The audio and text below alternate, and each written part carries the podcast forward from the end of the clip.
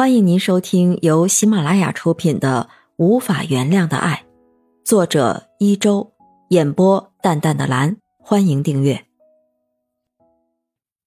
第十八章进退两难下。那人交代后准备离开，李博阳说：“我饿了。”那人回答：“不到饭时，这边没有吃的，想吃去景区。”然后转身离开。李博阳坐在陌生的房子里，感觉到特别孤独与难过。从前有沈梅花陪伴的日子，自己几乎是饭来张口、衣来伸手。即便是他离开后，冷雪茹对他也照顾有加。可现在自己肚子咕咕叫，昏暗的光亮增加了他对这里的恐惧感，感叹道：“哎呀，还是家里好啊！”肚子咕咕叫。想躺下都不成，回头看一眼也没有什么要放下的，转身关门出来了。走在路上，他看见三三两两的老来夫妻相互搀扶着前行，李博阳心中的苦楚一下子涌上心头。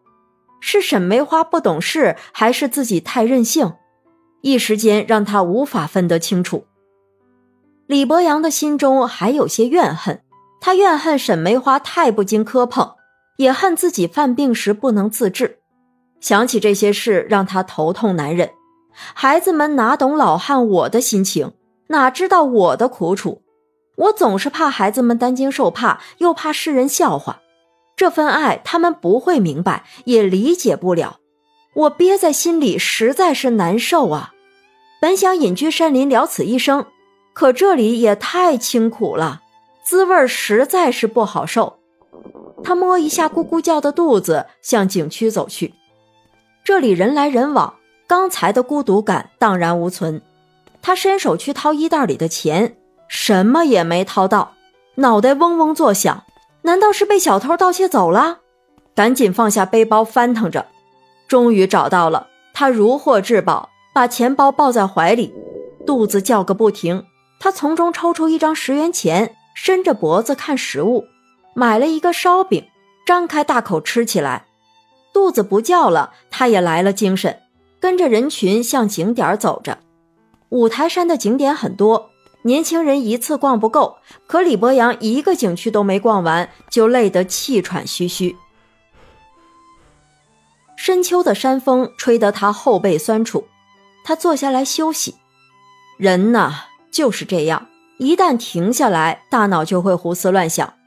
突然想起冷雪茹弹着一首好琵琶，虽然不太喜欢做饭，但做的馄饨李博阳能吃一海碗。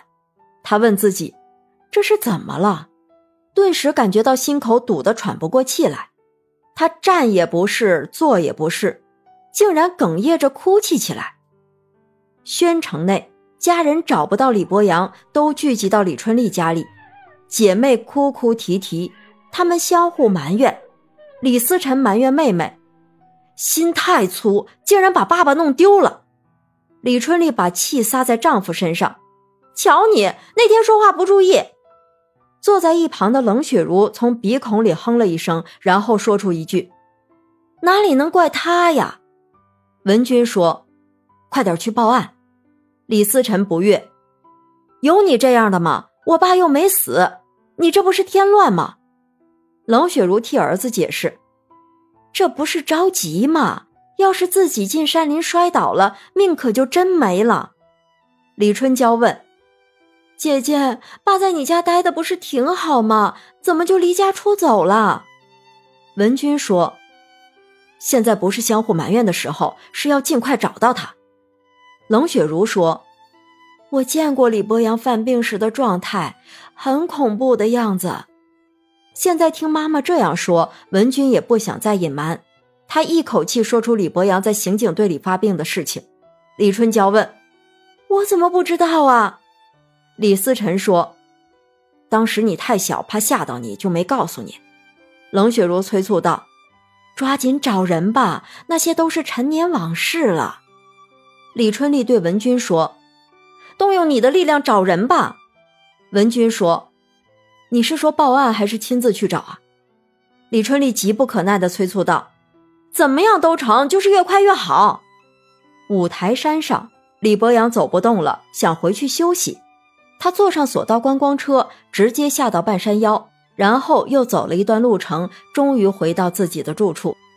他望着这不足十二三平米的小房间，既没有电视机，也没有蚊帐，屋子内的蚊子随处可见。况且间隔墙特别薄，那边有人喝水的声音都传过来了。李博阳自言自语：“这里不比景区呀。”景区一定设备齐全，但那里游客人来人往，不够清静。既然都来了，总比战场上睡得安稳。没有流血牺牲，虫子算什么？想到这里，反倒静心了。山风吹得树叶沙沙响，真可谓树欲静而风不止，人想睡却无眠呐。经过这一夜的折腾，李博阳愁眉不展。现在自己成了有家难回之人，罪过呀！他想起上山时碰到的那个人，他才是高人。他的话在李博阳耳边回响：“烦则气不通，恼是烦闷所在；心气通畅，眼前就豁然开朗了。”他决定返程。身份证的作用真不小。警方通过全国联网查找，很快找到了李博阳所去场所，还是那个人带领工作人员找上门来。核对身份后，警方对那个人说：“人我带走了。”那人说：“那可不行，得让他去登记处登记。”这时的李博阳吓得浑身发抖，用微弱的声音问：“什么情况啊？”听众朋友，本集已播讲完毕，请订阅专辑，下集精彩继续。